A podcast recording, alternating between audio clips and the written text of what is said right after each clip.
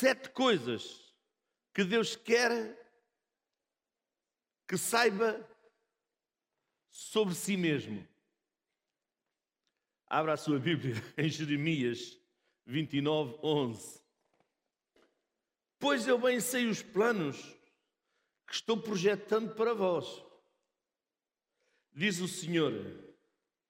Agora leia comigo: planos de paz e não de mal, para vos dar um futuro e uma esperança. Diga, Deus tem um futuro e uma esperança para mim. Aleluia! Glória a Deus. Sabe, Deus tem um plano maravilhoso feito sob medida para a sua vida. É verdade. Deus tem um plano maravilhoso sob uma medida maravilhosa para a sua vida. É verdade. Você pode não estar a ver, mas é aquilo que Deus tem para si. Sua família, sua fé e sua vida será mais forte quando descobrir a verdade de quem realmente é. Diga, eu preciso de descobrir quem realmente eu sou. A sua verdadeira identidade não pode ser encontrada simplesmente olhando para dentro de si mesmo, em busca de respostas. A sua identidade só pode ser encontrada quando olha para aquele que o criou. Sabe, nós temos uma identidade. E essa identidade diz, até agora chama-se cartão de cidadão, mas antes chamava-se bilhete de identidade. E a sua identidade dizia que você era o fulano tal, tal, tal, com o número tal, tal, tal, morava, nascido, pai, mãe, tudo. Era a sua identidade. Qual é a sua identidade espiritual? Quando você olha para dentro de si, você busca quem você é naturalmente. Mas quando você olha para aquele que o criou, você olha para a sua identidade espiritual e você é aquilo que ele diz que você é e não aquilo que o inimigo diz que você é. Vamos ver sete princípios que Deus quer que você saiba sobre si mesmo. Primeiro, é amado. Primeiro, é amado. É um, uma das realidades mais alucinantes que a Bíblia ensina é que Deus, o Deus do universo, o Deus Todo-Poderoso, nos ama. Diga comigo, Deus me ama. Sabe, Ele nos ama tanto que Ele enviou o seu Filho unigênito Jesus para salvar-nos. E não só para salvar-nos, mas para levar-nos para casa. Esta não é a nossa casa. A nossa casa é o céu, a nossa casa é a eternidade. Estamos aqui de passagem e o que nós estamos a fazer na passagem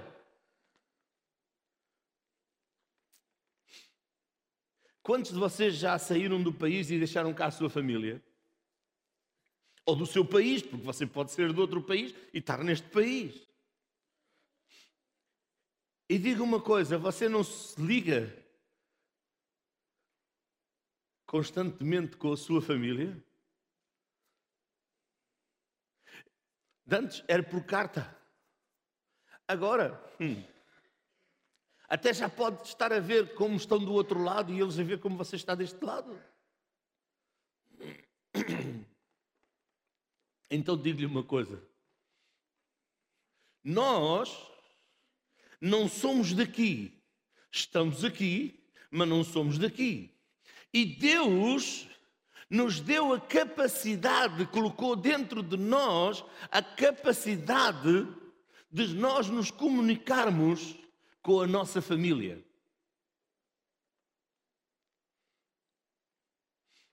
Com o nosso Pai Celestial, com o Filho e com o Espírito Santo.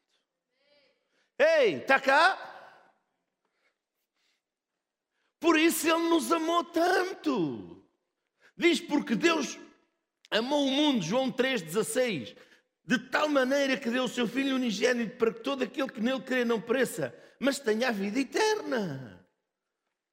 Deus nos amou para nós termos a vida eterna. Meu amado, aquilo que nós estamos a falar neste dia de hoje é que Deus o ama. Não importa o que você fez, não importa o que você faz, o, que importa é que Deus o ama. E deu Jesus Cristo por si. Ai, mas eu fiz isto, eu fiz aquilo, eu fui. Não importa. Ainda que você fosse o maior assassino, se você se arrepender e crer em Jesus Cristo, Ele o ama e lhe dá vida nova. E ele tem a capacidade até de apagar todos os registros que são feitos contra si. Porque o seu sangue nos lava e nos purifica de todos os nossos pecados. Sabe, aqui nós podemos ver o coração e o propósito de Deus para com a humanidade. O amor de Deus é suficiente, é imenso, é puro para abranger todos os homens, o mundo inteiro.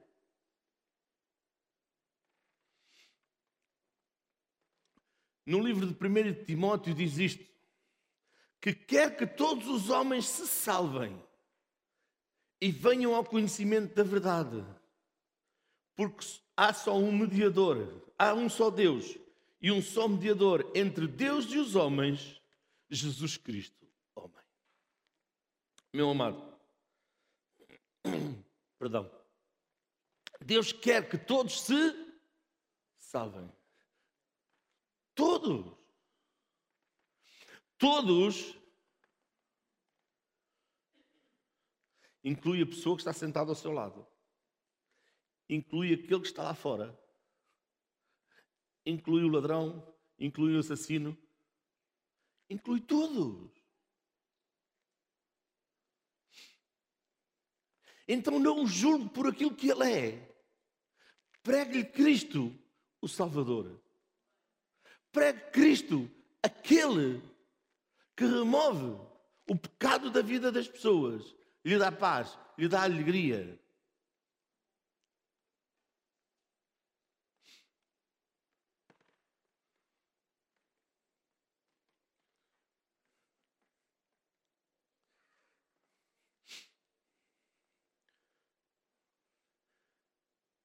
Sabe, um cirurgião plástico pode transformar a vida de uma pessoa.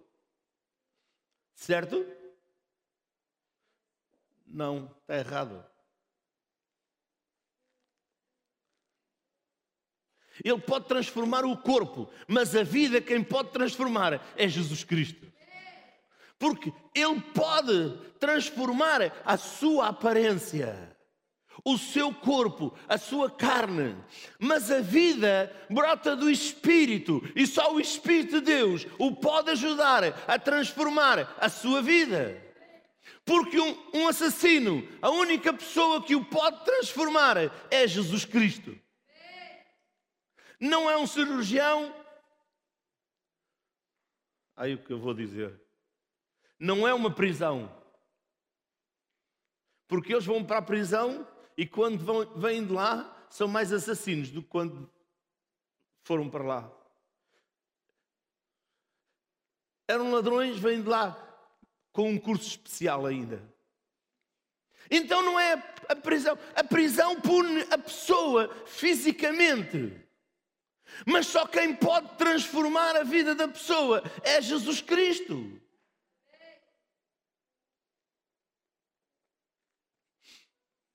E só a palavra de Deus tem o poder de entrar dentro da sua vida e transformar. Sabe, a palavra de Deus revela dois aspectos da vontade de Deus para a humanidade no que toca à salvação. Primeiro, a perfeita vontade de Deus é que todos os homens se salvem. Segundo, a sua vontade permissiva.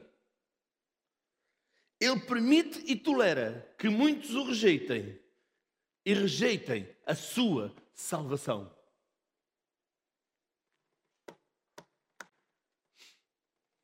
Falámos de duas vontades: a vontade perfeita de Deus e a vontade permissiva. A, a vontade perfeita é que Deus quer que todos se salvem. A vontade permissiva, Ele permite e tolera que muitos o rejeitem e rejeitem a salvação que Ele deu ao mundo.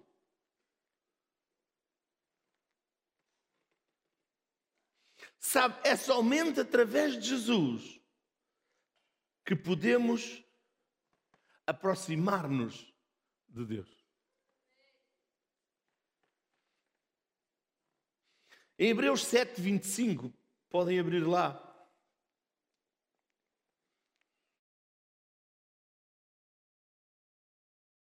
Diz assim: Portanto, pode também salvar perfeitamente os que por ele se chegam a Deus, vivendo sempre para interceder por eles. Jesus Cristo. Sabe, confiando na sua morte expiatória para nos remir dos nossos pecados. Em Hebreus 4, 14, diz isto: Visto que temos um grande sumo sacerdote, Jesus Cristo, Filho de Deus, que penetrou nos céus, retenhamos firmemente a nossa confissão. Eu quero dizer, retenha firmemente a sua confissão. O que é confissão? Confissão é aquilo que você diz. Quem quer um milagre? Quem quer um milagre, levanta a sua mão. Você, ouça, o milagre muitas vezes vem por nós retermos a nossa confissão. Eu ouvi o testemunho de uma mulher de Deus.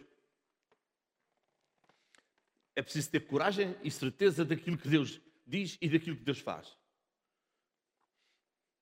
Ela tinha um cachorro, um cão, e estava na brincadeira com o cão, e o cão na brincadeira com ela, e o cão mordeu o lábio aqui de cima e arrancou um bocado.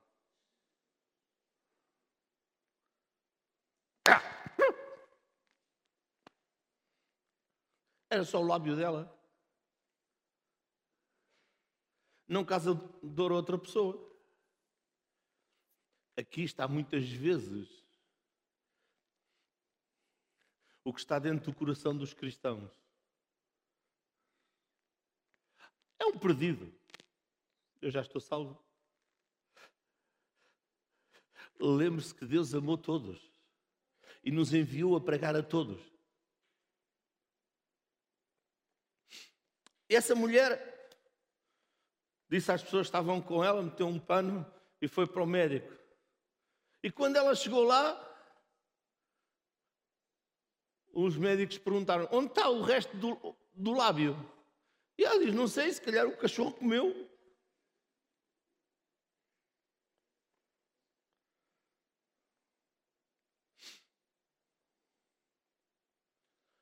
Ela era uma pregadora do Evangelho.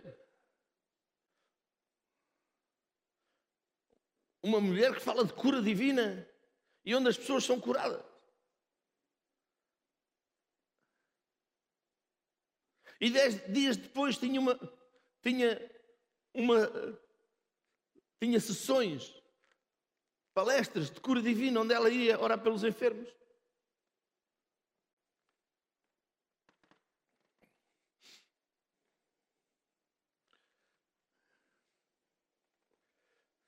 Muitas são as tribulações do justo, mas o Senhor nos livra de todas. E aquela mulher não sabia do resto do lábio.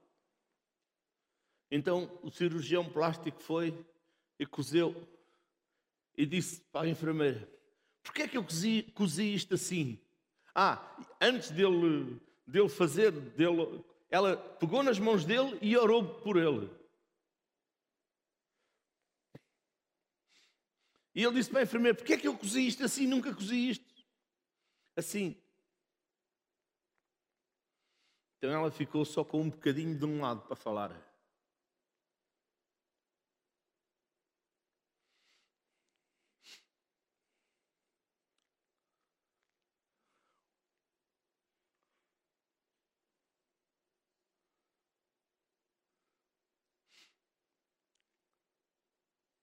Oito dias depois ela estava lá para o médico tirar os pontos e o médico trouxe um livro para ela ver que lábio é que ela, que ela queria que ele pusesse ali, reconstruísse ali, pusesse ali. Porque faltava lá um bocado. Se calhar você não sabe, o nosso lábio de baixo ele se, restaura. A nossa parte de cima não se restaura. Se for a parte de baixo, ela se restaura. A parte de cima não se restaura. Por ela própria.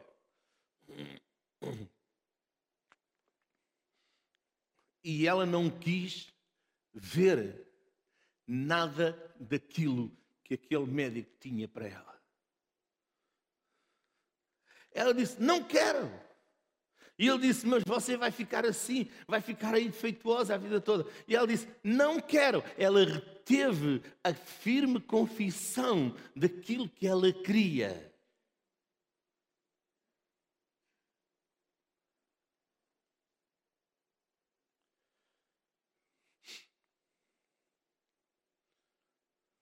E ela foi pregar.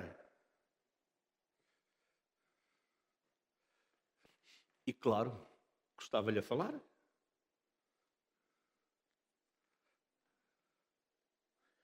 E ela pregou de cura divina.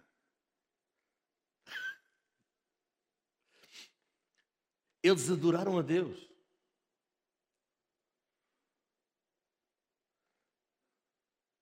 E ela levantou as mãos em cima do púlpito, adorou a Deus, adorou, adorou a Deus, e voltou-se e, começou a dizer: Deus, tu curas, tu és o Deus, tens de todo o poder. E quando ela se virou para a congregação, o seu lábio estava novo.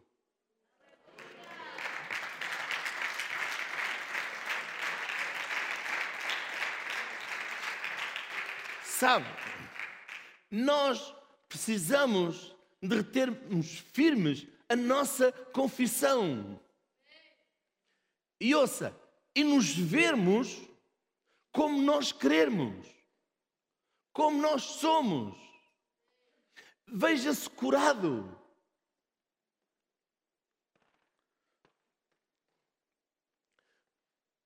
Vamos continuar a ler. Porque não temos um sumo sacerdote que não possa compadecer-se das nossas fraquezas. Porém, um que, como nós, em tudo foi tentado, mas sem pecado. Cheguemos, pois, e agora toma atenção, com confiança, com fé, com certeza, com absoluta certeza que aquilo que Ele diz, Ele faz. Para que possamos alcançar misericórdia e achar graça, a fim de sermos ajudados em tempo oportuno. Sabe, Podemos não ser ajudados logo, mas o tempo oportuno é o tempo que nós buscamos cada vez mais a Deus. Sabe, não devemos permitir que criatura alguma usurpe o lugar de Cristo em nossa vida. Não devemos permitir que nenhuma criatura, que ninguém usurpe o lugar de Cristo em nossa vida.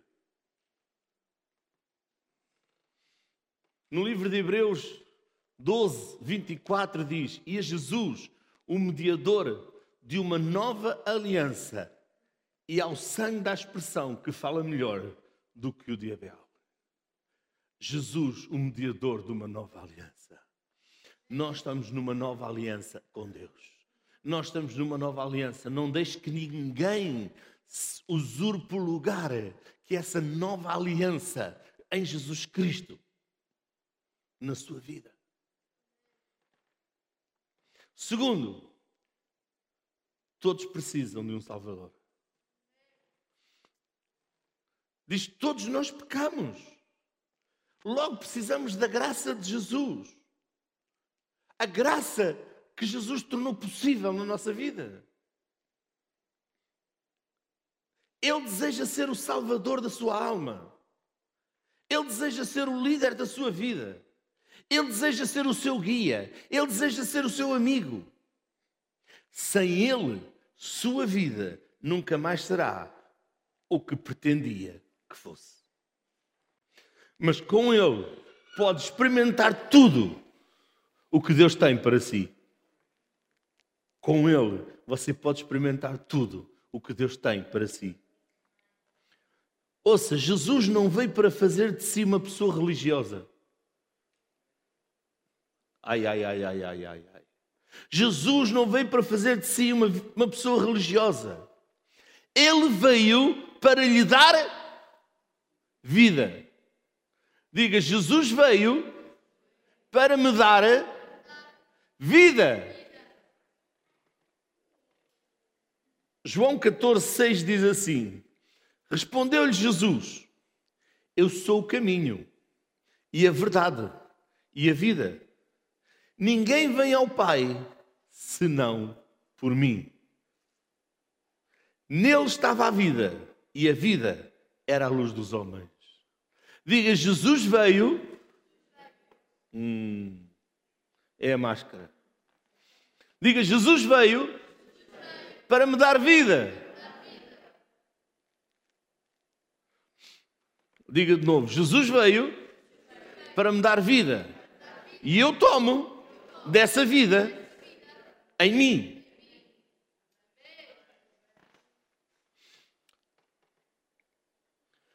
Sabe, Cristo é a personificação da genuína e verdadeira vida.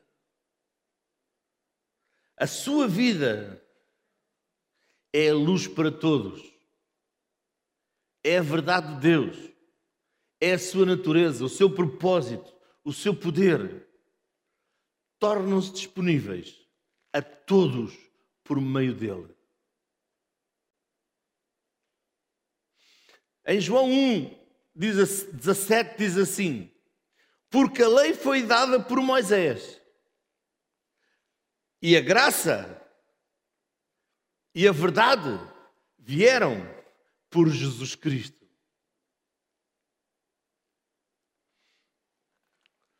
Terceiro, uma obra-prima. Cada um de nós é uma obra-prima. Diga, eu sou uma obra-prima.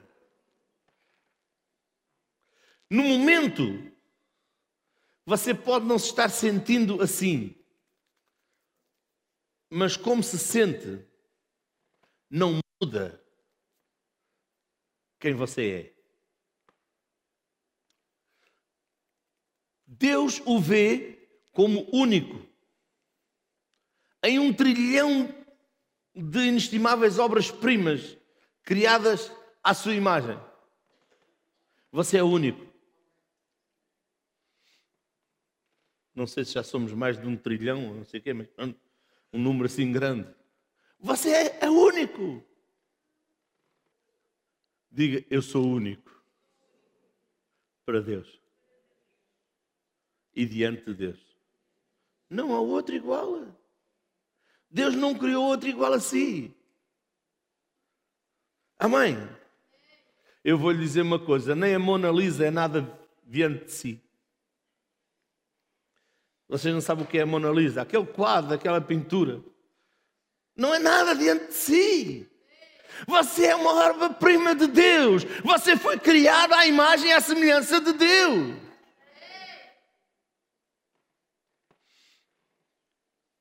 Você não está convencido, então nós vamos para Efésios 2,10. Porque somos feitura sua, criados em Cristo Jesus. Porque somos feitura sua, criados em Cristo Jesus, para as boas obras, as quais Deus antes preparou para que andássemos nelas. Fomos criados em Cristo Jesus. Somos feitura, Deus nos fez.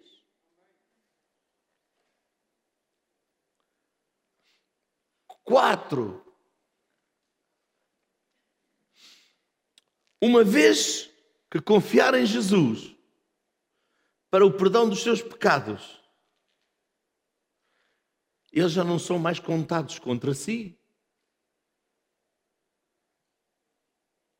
Então não viva mais com pesar.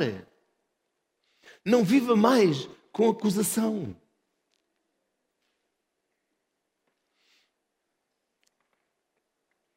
Nós temos um acusador que nos vem acusar dia e noite.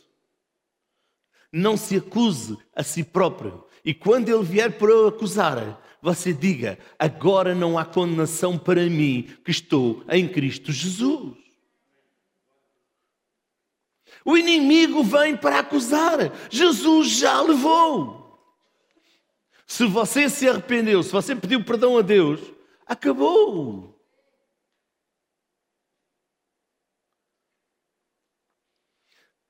Quantos de vocês eram do tempo que as escolas tinham aqueles quadros pretos e nós escrevíamos lá com giz branco. Levante lá a mão. Quantos escreveram lá a branco? E quantos apagaram? Grandes segredos aqueles quadros tinham. É que depois de apagado, já não estava lá mais nada. Eu vou lhe dizer, quando você pediu perdão a Jesus, pelo seu pecado. O sangue de Jesus foi, lavou, apagou. Não há mais pecado, não há mais condenação.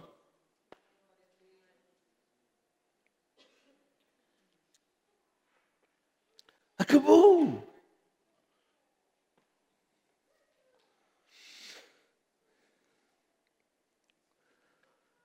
Diz lá em Romanos: sendo justificados gratuitamente pela sua graça pela redenção que há em Cristo Jesus.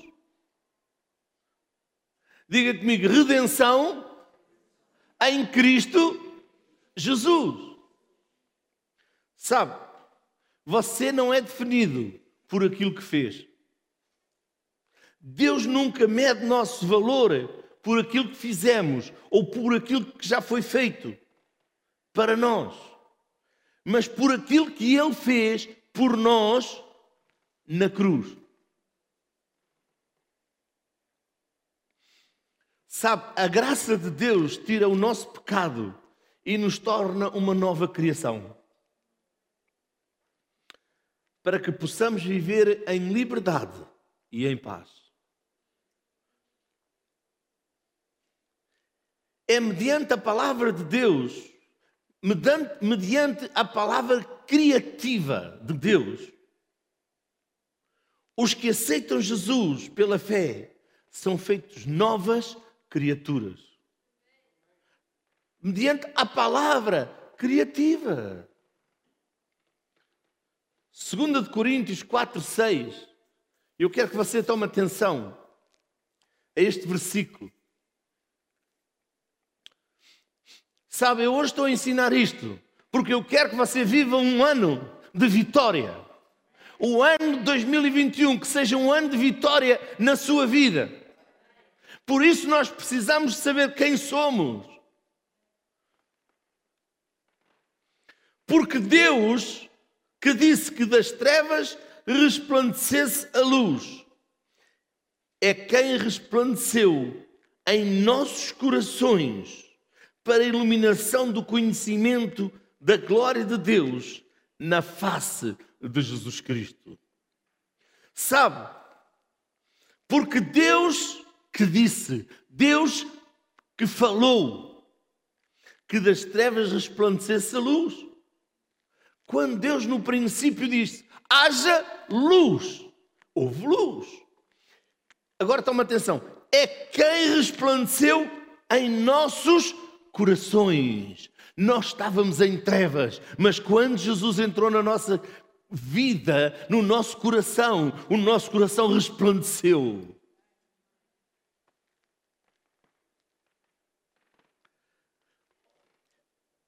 Em nossos corações, para a iluminação do conhecimento da glória de Deus. Sabe, pertencendo totalmente a Deus e constituindo o seu povo, onde impera o Espírito Santo. Onde está o Espírito de Deus? Aí há liberdade. Possivelmente você conhece este versículo. Pelo que, se alguém está em Cristo, nova criatura é. As coisas velhas já passaram, eis que tudo se fez de novo. Sabe, o cristão é uma nova criatura, renovado segundo a imagem de Deus que compartilha da sua glória, que experimenta a renovação do conhecimento, do entendimento e que vive em santidade. Quinto ponto. Lembre-se, não está sozinho. Diga, não estou só. Nós todos temos aqueles momentos em que nos sentimos sozinhos, abandonados, mas mesmo nessa hora mais escura, Deus está consigo. Aqui nunca ninguém se sentiu assim, pois não? Sozinho, abandonado. Pois não? Graças a Deus. Que povo maravilhoso. Que confia, que sabe, que ainda que sente, possa estar, ele está sempre confiante em Cristo. Aleluia. Foi só o pastor que se sentiu assim, não foi? Meu amado, ele nunca saiu do seu lado. E vou dizer mais: ele nunca sairá. Pode um pai e uma mãe o abandonar, mas ele nunca te abandonará, nunca te deixará, nunca te desamparará. Ainda que passe por tribulação, ainda que passe por abandono, ainda que passe por rejeição, mas se você confiar nele, se você se manter firme nele, você saiba que ele nunca deixa de estar ao seu lado, nunca deixa de estar consigo, ele lhe dá a vitória.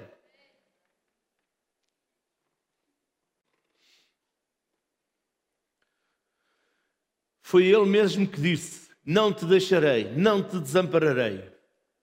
Leia lá em casa em Hebreus 13, 5. Não te deixarei, nem te desampararei.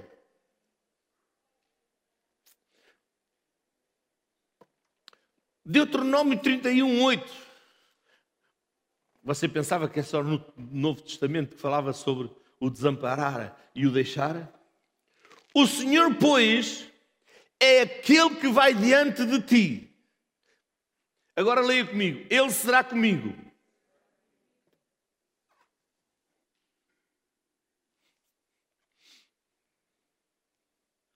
É do frio. Diga comigo. Ele será comigo. Não me deixará. Não me desamparará. Por isso eu não temo, nem me espanto. Que boa confissão, que rica confissão, que poderosa confissão.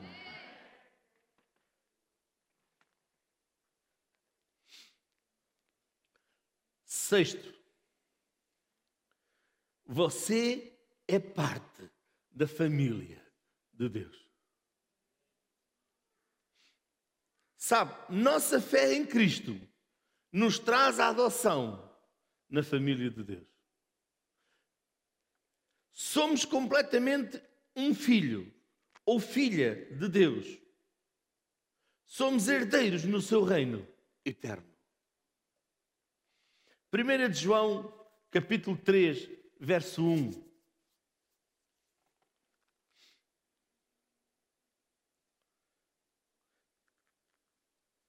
Vede que grande amor nos tem concedido o Pai, que fôssemos chamados filhos de Deus, e nós o somos.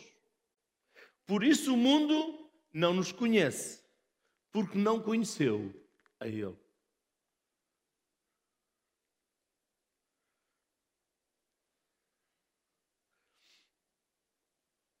O mundo nunca vai conhecer os filhos de Deus. Porque o mundo não conhece a Ele.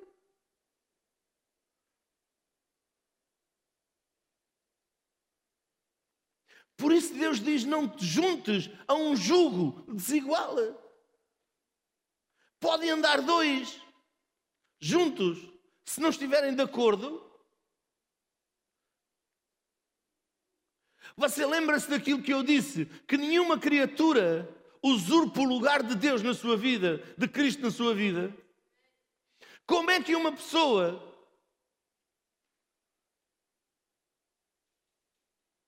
pode estar em aliança com uma pessoa que não quer nada com Cristo? Por isso diz: não te juntes a um jugo desigual. E um dia vai mudar. Enxoval que, vai, que não vai com a noiva já não vai.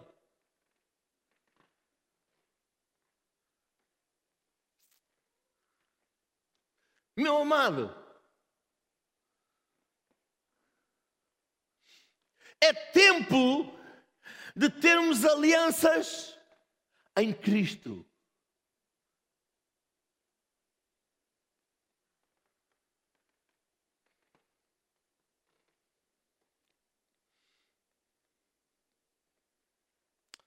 Sabe a verdade?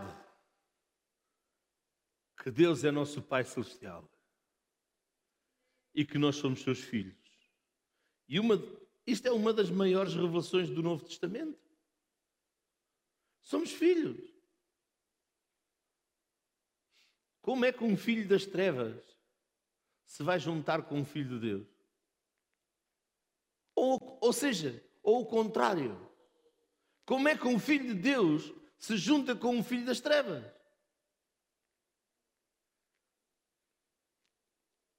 Porque os filhos das trevas não se importam se juntar com os filhos de Deus. Mas um filho de Deus não se pode juntar com o filho das trevas.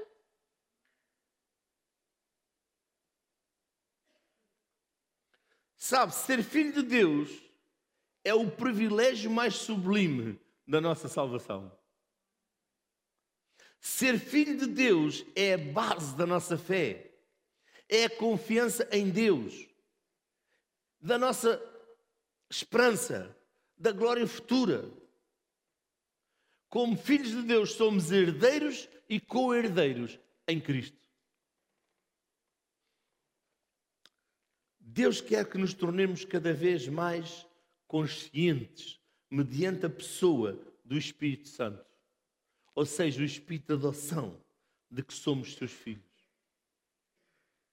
Um filho tem direito às coisas do pai. Não vai herdar nada que não é do seu pai. Não vá buscar nada, não vá desfrutar de nada que não é do seu pai, que é do pai das trevas, mande fora.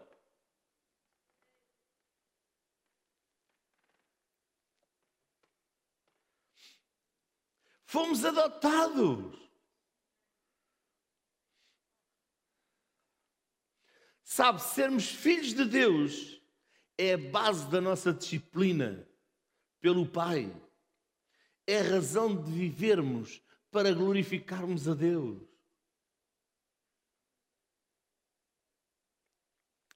Sabe, o alvo final de Deus ao nos tornar seus filhos é salvar-nos para sempre e moldarmos à imagem de Deus. Nós precisamos de ser moldados à imagem de Deus. Sétimo ponto e último. Oh, glória a Deus. Podemos ter um lar no céu. Jesus está preparando um lugar para si. Um lugar perfeito, espera por si. Onde o problema, a dor desta vida não mais existirão. E onde vai se celebrar para sempre com o seu Salvador e toda a família de Deus.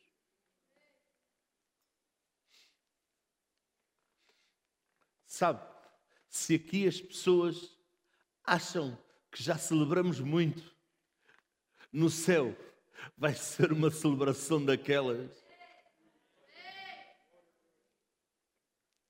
Começa a treinar já aqui, começa a celebrar já aqui. Vamos celebrar. Uh, uh,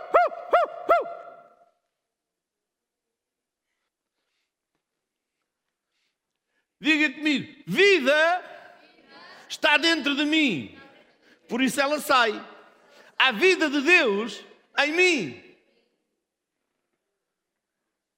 Eu celebro o Salvador, o Redentor. Sabe, a pastora Ana, há pouco, estava. Uh,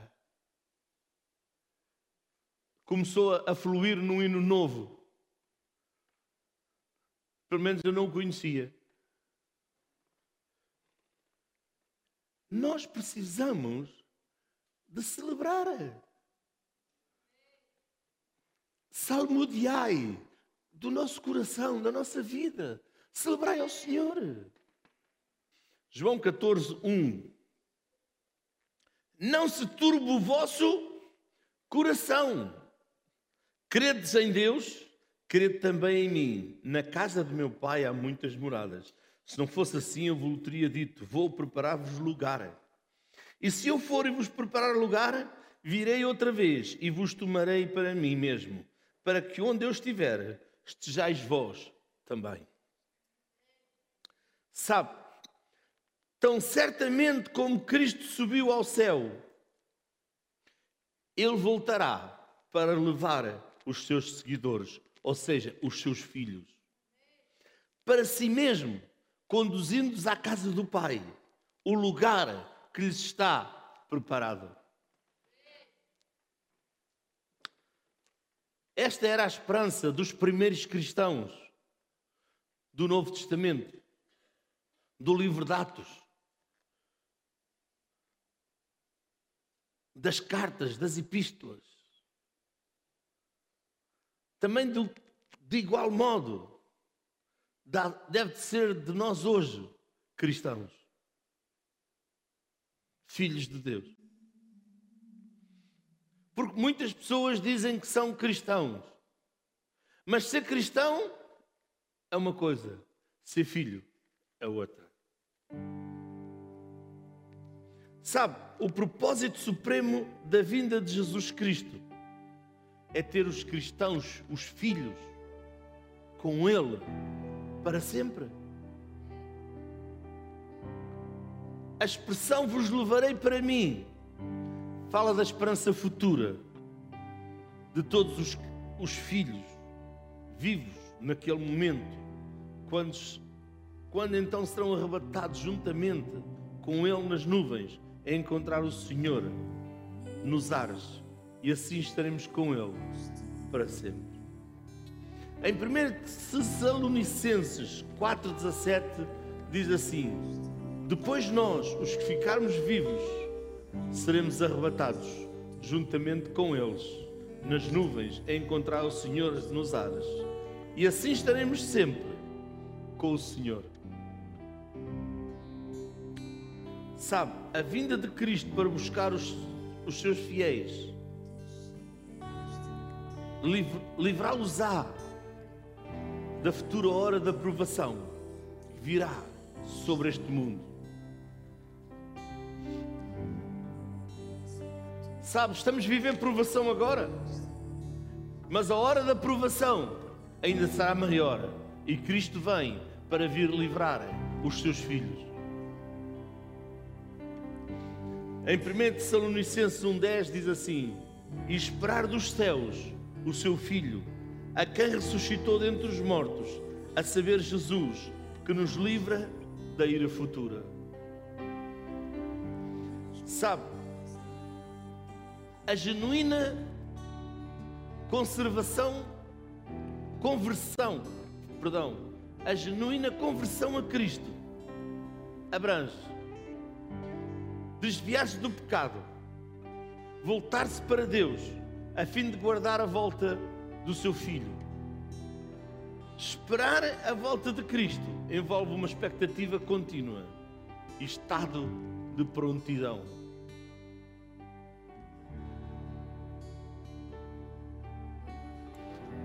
Sabe, muitos se calhar pronto fazem pergunta: o que é este estado de prontidão? Meus amados, quando nós ouvimos alertas, e alertas de vários níveis, quando o alerta, alerta é vermelho, as equipas de socorro têm de estar em estado de prontidão, ou seja, elas têm de estar nos quartéis para quando for necessário elas saírem imediatamente. Assim o cristão, eu acho que o cristão vive em estado de alerta. Ou tem que viver em estado de alerta. Tem que estar preparado a todo momento.